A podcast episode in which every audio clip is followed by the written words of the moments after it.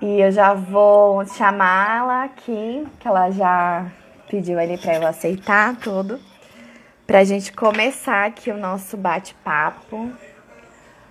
Oi, Creuza, tudo bem? Eu só botar aqui.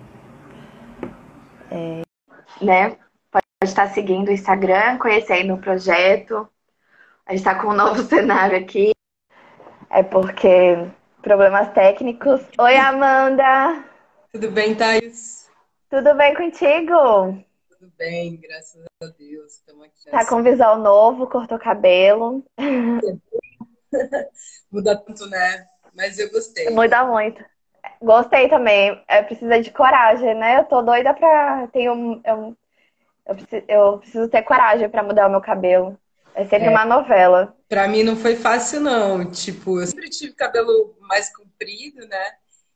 Então foi uma revolução e acho que também uma forma de empoderamento para mim esse experimento. Foi uma experiência bem forte, assim.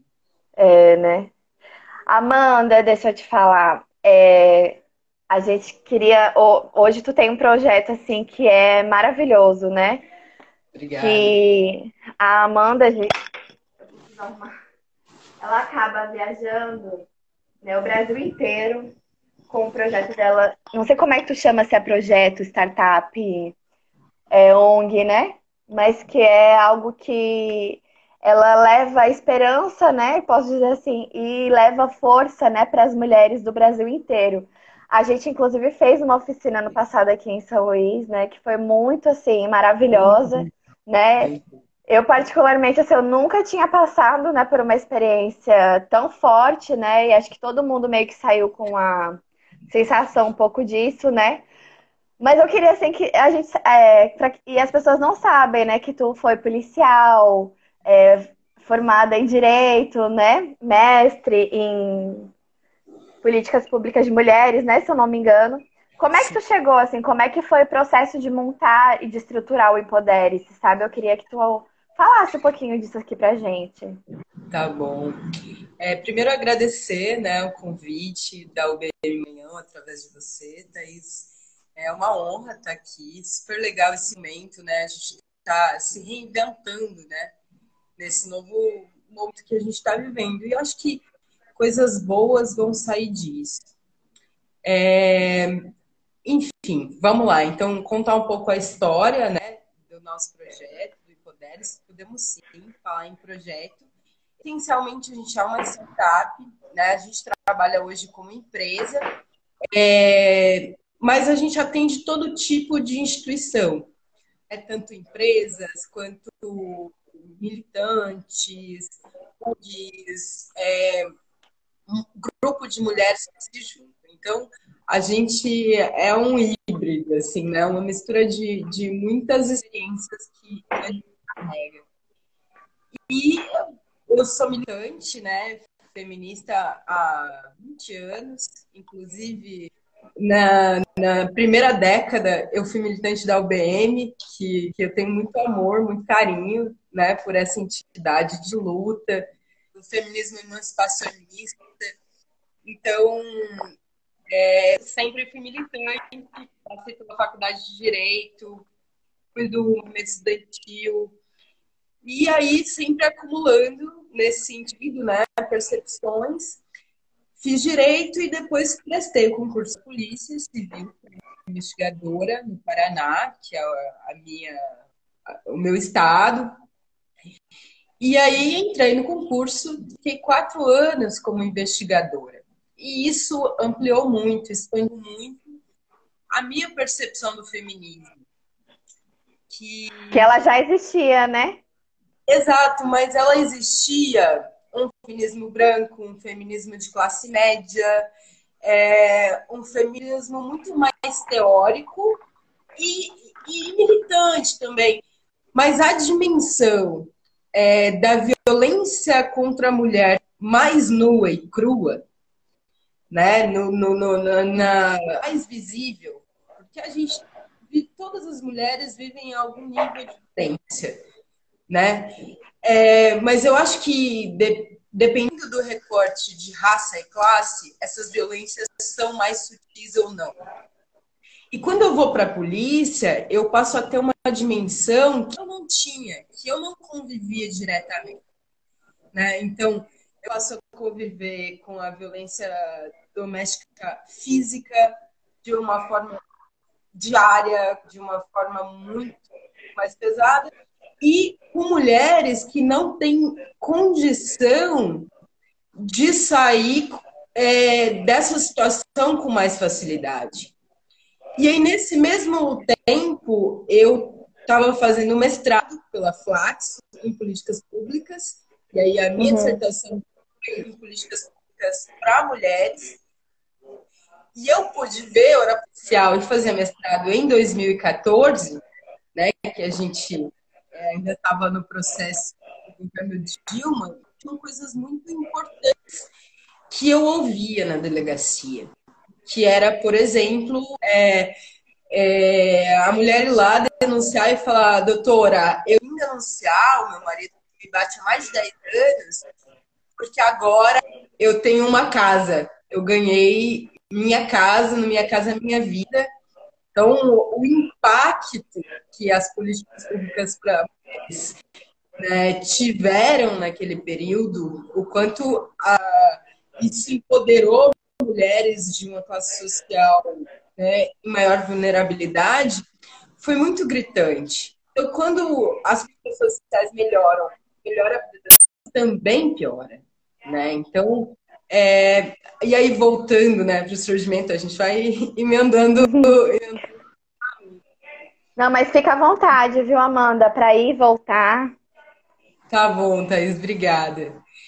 E aí, na polícia, nessa é, percepção mais aprofundada das políticas públicas, então eu passo a, a pensar sobre outras possibilidades de política pública. E aí, porque tinham situações que a medida protetiva, o boletim de ocorrência, a Lei Maria da Penha não dava conta. Né? E aí, um dia eu me fechei na minha sala da delegacia com uma, uma mulher que há muito tempo estava ali. Eu não tinha como sair da casa, não tinha como fazer medida protetiva e mandar o marido embora é tudo uma circunstância muito mais complicada, muito complexa que isso. E aí eu falei, cara, eu vou ensinar um pouco de autodefesa para essa mulher. Ela já tinha uma trajetória nisso, já treinava, já tinha passado pela autodefesa no treinamento inicial. E eu ensinei ela algumas técnicas. E uma semana depois ela voltou, me agradeceu, me trouxe uma caixa de bombom e eu falei, isso é potente. E foi aí que eu comecei a fazer oficinas. Aí logo conheci a Pamela, que é minha parceira, minha sócia, triplicante, pessoa fantástica, também tinha um em artes marciais. A gente juntou esse, esses conhecimentos e criou o Poderes. Foi daí que ele surgiu. Então ele é muito recente, né? Vai fazer três anos em agosto. Assim, essa iniciativa. Tem um pouco mais, uns quatro anos, que a gente começou mesmo. Comecei a fazer pequenas oficinas em casa, com algumas com alguns grupos feministas lá em lugar, mas que a gente lançou oficialmente um nome, Empodere-se, com essa marca, foi em agosto de 2017. É muito recente, né? Tá quase é um filho crescendo, né, Amanda? Ah, completamente. É um filho crescendo. Mas nesse meio tempo, a gente já trabalhou mais de 3 mil mulheres em todo o Brasil. Então, tem um impacto e é isso. É um processo de consolidação.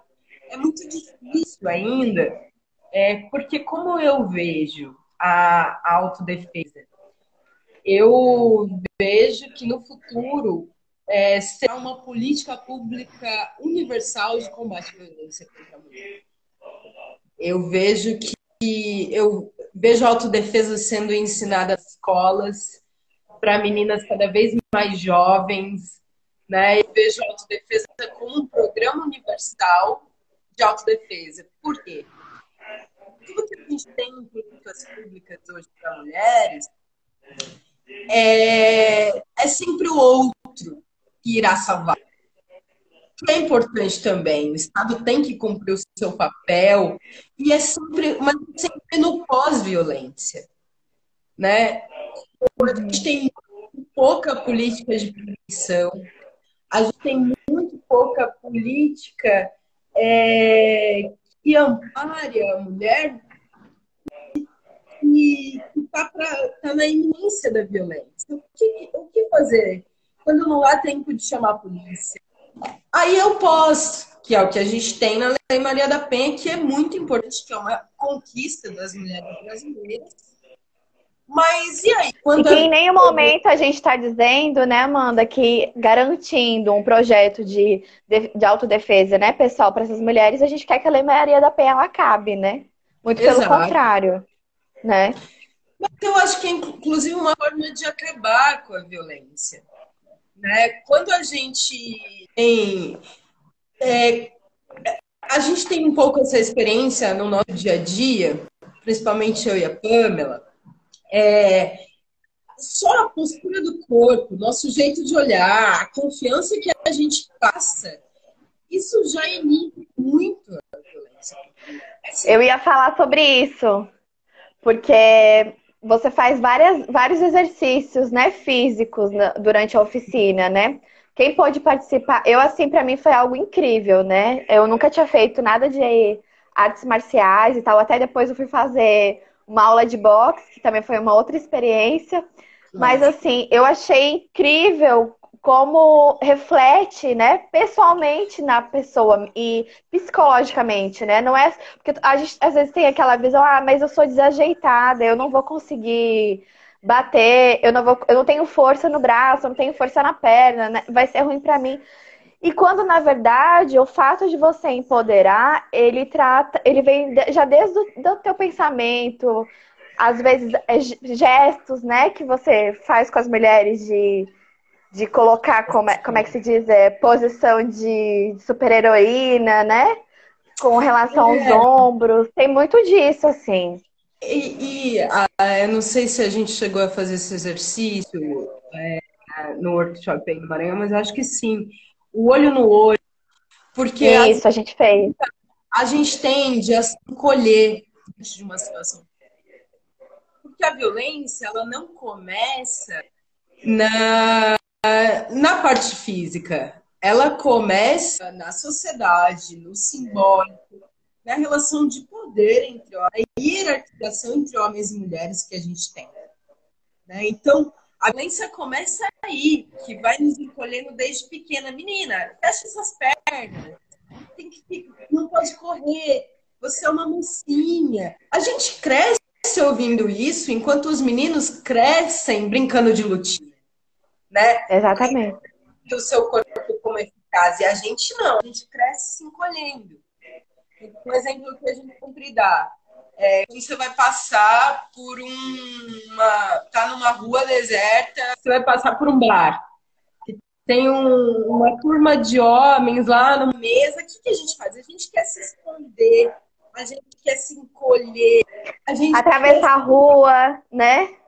Exato. E muitas vezes funciona a gente encarar e constranger o outro. Né? Tipo, essa postura, é claro, ela não resolve tudo, não é em todas as situações que ela resolve, mas ela resolve muita coisa. Porque a gente precisa se deslocar também dessa posição de vítima que a sociedade nos coloca e entendendo a eficácia dos nossos corpos. Né? A gente trabalha com movimentos simples que as mulheres já fazem no seu dia a dia, que podem ser muito eficazes, podem salvar as nossas vidas, né? Não, sem sombra de dúvida. É, às vezes até movimentos que, por exemplo, você faz dentro de casa, né? Agora com as mulheres mesmo. É, que a maioria está dentro de casa, a gente tem visto os, os índices crescendo, né, com relação à violência. Aqui no Maranhão, a gente até bateu um papo terça-feira com a diretora da Casa da Mulher Brasileira, né? A gente uhum. tem a sorte, assim, de ter uma rede de enfrentamento à violência, que ela minimamente funciona assim. Claro, com muitas dificuldades, né?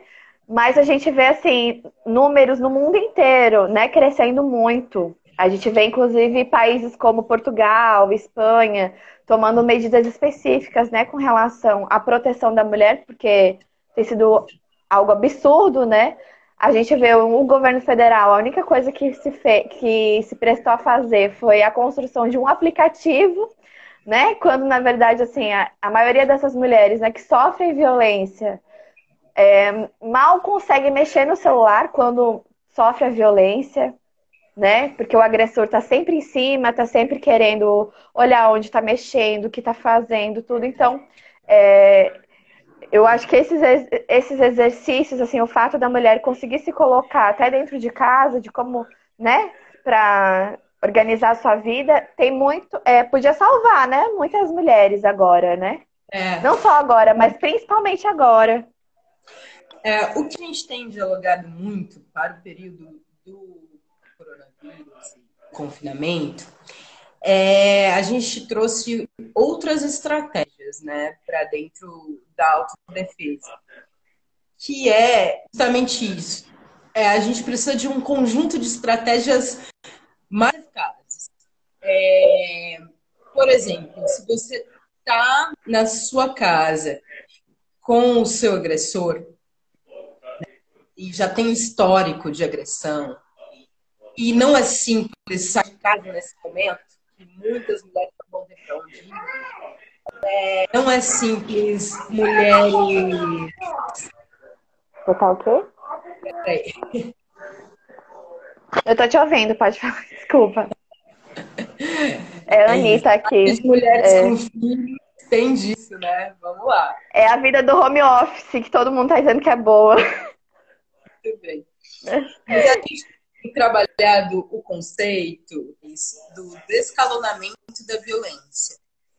Então, às vezes, quando você está com seu agressor dentro de casa e as condições para sair de casa ou para tirá-lo estão muito mais difíceis, a gente tem trabalhado com uma estratégia melhor. Assim, melhor não, estratégia diferente. Né? Então, é, procure manter a paciência, Procure, inclusive, se for necessário para salvar sua vida, manipular o seu agressor por, por algum momento, até que você crie uma estratégia de saída. Então, não entrar no embate direto, procurar perceber quando ele está é, tá chegando perto da, de, da explosão da violência, procurar intuir esses momentos e criar uma estratégia mais é, sofisticada, né? Para evitar esses momentos e você conseguir sair, criar uma outra estratégia de denúncia, é, mas não entrar em vias de fato, evitar ao máximo, né? E procurar ter muita paciência nessa hora e pensar estratégias. Então, assim que a gente está vivendo porque geralmente as mulheres, quando saem, vão para onde? Vão para casa das suas mães. A mãe pode ser idosa. É. Então, a gente precisa ter uma estratégia de descalonamento da violência. Procure perceber, procure evitar, às vezes até dar razão para ele ali, perder uma, uma batalha para ganhar a guerra contra a violência e se empoderar e conseguir sair, conseguir fazer uma denúncia. Eu sei, mas eu tenho visto que as medidas protetivas têm demorado um pouco mais. Né? Então, essa, essa dinâmica da justiça está um pouco mais complicada. Então, é importante que você peça ajuda, procure, é, repente a sua rede de apoio, se é com uma amiga que você vai falar, se é com um amigo, se é com um parente, um irmão, um irmão, e pensar na sua estratégia antes de sair de casa ou até antes de tirar o agressor de casa, né, numa medida protetiva, para que você faça isso de uma, da maneira mais segura possível para você e também para seus E tem outra coisa, né, Amanda? O serviço de saúde ele está completamente mais lotado do que o normal, né? Então, muitas vezes as mulheres acabam recorrendo ao serviço de saúde, procurando ajuda, procurando apoio, né? Ah, eu vou fazer uma consulta é, ginecológica e, já, e vou aproveitar, vou comentar, porque né, o profissional acaba vendo ou não. Então a gente não tem não tá com, nem com essa válvula de scalp, né, hoje, assim, que acaba é. prejudicando ainda mais, né? O serviço de saúde é uma porta de entrada, né? Do combate à violência contra a mulher também. São várias portas de entrada. E o serviço de saúde é muito importante. E nesse momento, infelizmente, acaba não sendo prioridade, né? Pensar das mulheres é, em relação ao atendimento emergencial do, do, dos pacientes. Nós estamos numa situação muito radical, muito complicada, que a gente precisa é, de estratégias mais sofisticadas. E por isso, descalonamento. Por isso, calma, respira, o eco falar mais alto, não entrar no embate direto com o agressor, pense na estratégia, tenha é, uma bolsa com seus pertences em outro lugar, na sua rede de mantenha os seus documentos com você, né, os documentos das crianças com você. E se a coisa ficar feia, saia mais bem Agora, da autodefesa, você lembra do exercício da bolha que a gente fez? Uhum. Esse exercício da bolha, percepção de ambiente, ele é muito importante nesse momento. Porque a preservação muito ele. bolha, o que, que é a bolha, gente? Vou falar um pouco aqui. É a circunferência que o nosso braço alcança. É a distância que a gente precisa manter de um agressor. Então, a coisa fica feia, começou uma discussão, procure manter a sua distância, preservar a sua bolha, porque é no avanço de bolha que o soco alcança, que o estrangulamento alcança. Então, mantenha a sua bolha, ah, ele está vindo mais perto, estão discutindo, dá um passo para trás, dá um passo para trás. E não se encurrale, pense nas suas saídas. Então, pense onde está o corredor de saída, está na cozinha, ele está encurralando, procura ter calma para ir virando para a porta. No quarto também. Pense em objetos que você pode pegar e se defender se for necessário. Situação... Inclusive, gente, o Empodere-se tem várias pulseiras, né? É, acessórios que eu não sei se está conseguindo fazer, vocês estão fazendo venda online, mas é legal também, né? Para quem não Nesse tá. Não estamos, mas eu vou pegar minha pulseira aqui, tá bem pertinho. que eu acho também que se não for essa pulseira do Empodere-se, pode ser um material que a, as mulheres tenham em casa mesmo, né? Para ser o seu acessório pode. todo. Sim, é o que a gente chama de cubotão, né? Você lembra? Então é um objeto que é uma arma não arma. Né? Ele não parece uma arma, mas ele pode ser usado como tal. Né? Eu tô colocando minha pulseira aqui. Dá para ver aí, é, Thaís? Tá, dá dando, é. tá dando. Uhum. É isso, é uma pulseira que tem uma pulseira de um metal e que ele vai potencializar a sua força, né? Numa, numa possível defesa mas que pode ser uma caneta, né? Pode ser um hashi, um pauzinho de prender o cabelo, né? Pode ser uma garrafa na, na, urgência. A gente está falando de legítima defesa. Uma situação muito grave que você precisa entender. Tudo pode ser uma arma, tudo pode ser um objeto de defesa. Então, procure, procure com você Agora, tem um outro aspecto aí que eu acho que é interessante a gente abordar. É, eu sei algumas vezes, né, nessa quarentena, na padaria, E eu senti que a rua tá mais deserta, por ter menos polícia na rua. Eu senti uhum. um peso muito maior também desse andar na rua. Você sentiu? A única vez que eu saí para ir ao mercado, porque eu tô com um padrinho de Anitta aqui, né? Então eu, ele vai mais pra, pra gente. A, a, única vez que eu saí, eu tive falta de ar. Mas eu acho que, é, além da sensação de você estar tá sozinha, tudo, né? Tem aquela sensação de você estar tá se sentindo sufocada, né? Pelo, pelo momento, por aquilo que a gente está passando, né? Então eu acho que, assim, esses exercícios, até essa questão da bolha que tu falou, é, eu acabo usando, inclusive, no meu dia a dia, sabe? Uhum. Então, tem pessoas que, que você não se dá muito bem, que você precisa falar e tal. Eu acabo mantendo essa bolha, sabe? Perfeito. Eu lembro que até automaticamente, quando eu era grá... quando eu tava grávida, chegou uma pessoa para me cumprimentar e veio, vinha pegar na minha barriga, né? Eu cheguei a dar um passo para trás, assim, sabe? É intuitivo. Né? Porque é intuitivo, gente, não tem como, né? E eu acho que é, essa questão, né, de você usar, de você usar esses exercícios, tudo. Eu tinha até uma professora que ela, ela é meio coach, assim, né? Que acho que tem muitas ressalvas, mas eu acho que eles, é, eles trabalham um pouco também essa questão corporal, né? Da, uhum. da pessoa. Num outro aspecto, mas enfim. E ela, ela fazia uns exercícios com a gente, assim, pra.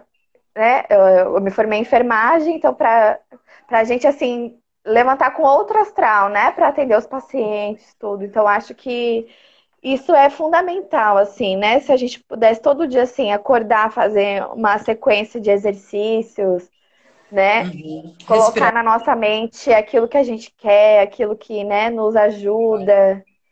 Eu acho que isso é uma maior força de empoderamento das mulheres, né? É, eu, eu, concordo com você, porque é, o, o, empoderamento feminino, eu acredito, tem muito a ver com amor próprio, né? Porque a gente aprende a não se valorizar por essa sociedade, né? É, nada Não, e esse amor próprio, ele é incrível, né? Porque assim, a gente, eu, a gente começa aqui falando do teu cabelo, por exemplo, né? Uhum. Se a gente corta o cabelo e não ficou legal, a gente fica arrasada, isso acaba com o nosso amor próprio, né? As mulheres negras são extremamente julgadas, né? Porque tem que ficar alisando o cabelo, e se você quiser usar um cabelo diferente, é, é ou, às vezes é um estilo de maquiagem, às vezes é o exercício que tu faz. Então, essa questão do amor próprio, ela é muito forte, né?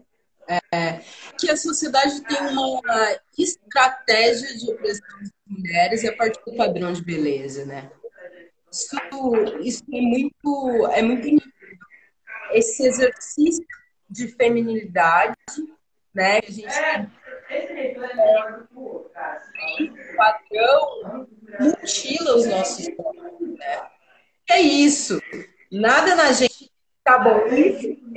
É uma bola de neve. Porque ah, hoje é a, a, a marca do rosto, ah, é o meu cabelo que precisa ser liso, é a magreza, que é uma ditadura. Né? É. Nós de privilegiado, né? de duas mulheres brancas. E a gente já sente isso, eu sinto o do padrão. Imagina mulheres que estão muito mais fora, né, do que é exigido pela sociedade, porque é muito, é muito mutilador. Isso causa depressão, isso causa essa baixa autoestima que sabota em todos os sentidos. Por isso que trabalhar autodefesa para mulheres não é uma coisa simples. Porque tem vários projetos que chegam, principalmente de homens, que vão lá, ensinam um monte de técnica para mulher e beleza. Você tem que saber se a partir do movimento. Mas não é assim. Porque a violência contra a mulher começa nesse lugar social que acaba com a nossa autoestima. Não, era isso que eu ia te perguntar, assim, qual é, qual que tu acha que é a principal diferença, né, de um, de, um, uhum. de uma aula de autodefesa, né, ministrada por um homem, e um. Claro que o Empodere-se é muito além de uma aula, né? Mas uma aula né, ministrada por não só a mulher, né, mas por uma mulher feminista que compreende o processo da violência, né, que tem na sua causa, na sua vida, a luta da defesa das mulheres, né? Qual que tu acha assim que é a principal diferença? É isso, assim, tem um grande abismo, porque por muitos motivos, né? Mas vamos lá. A técnica que a gente trabalha é, se chama Empowerment Self-Defense, que é o empoderamento através da autodefesa. O que acontece? É, todas as artes marciais, elas são feitas a partir de corpos masculinos. É, elas foram pensadas para, por exemplo, vamos pegar uma bem clássica que a gente bebe nessa fonte também, é que é o Krav Maga. O Krav Maga é uma defesa pessoal tática. Né? Então, feito por, é, é, pensado para o exército, para a guerra e para corpos masculinos.